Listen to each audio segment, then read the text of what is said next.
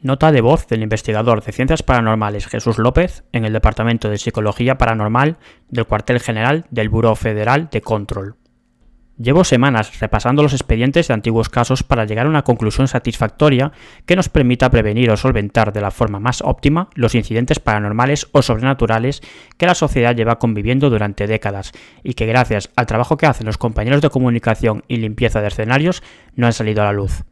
O si lo han hecho, lo han sabido manejar bastante bien para restarle credibilidad en la comunidad, sobre argumentar el por qué sacar a la luz la realidad conllevaría un desastre mundial.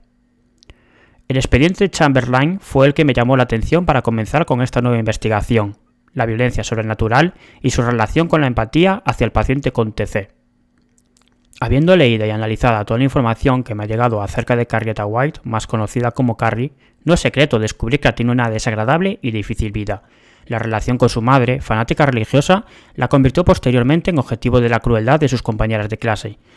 Quiso su genética y herencia familiar que Carrie fuera un arma en sí misma, que no dudó en utilizar no solo contra sus enemigas, sino contra todo el pueblo.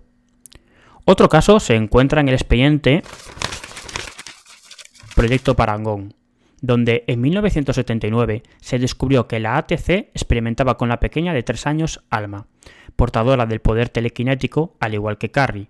En este caso, sigue el mismo punto en común con el anterior expediente, una cortísima y dura vida que termina en un trágico y explosivo final. En el caso de Alma, inducida a los 8 años en un coma y a los 15 y 16 fecundada para procrear dos embriones y dar comienzo al proyecto Origen.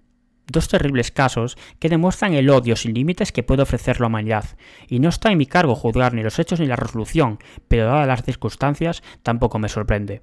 El ser humano sin modificación genética, sin ningún tipo de poder diferente, es de por sí un potente asesino que ante la diferencia ataca sin cuestión. ¿Quién han sido realmente los monstruos en los casos comentados? Dejo el juicio a valoración popular. Si las autoridades hubiesen escuchado al decano de L. McGuffin defendiendo abrir una investigación abierta sobre este nuevo camino hacia la evolución humana, al menos nos hubiésemos ahorrado los fallecidos y los heridos del caso de Alma. Poder tratar de tú a tú con los pacientes con telequinesis nos hubiese ayudado a crear un modelo psicológico y descubrir que son exactamente iguales a cualquier otro ser humano.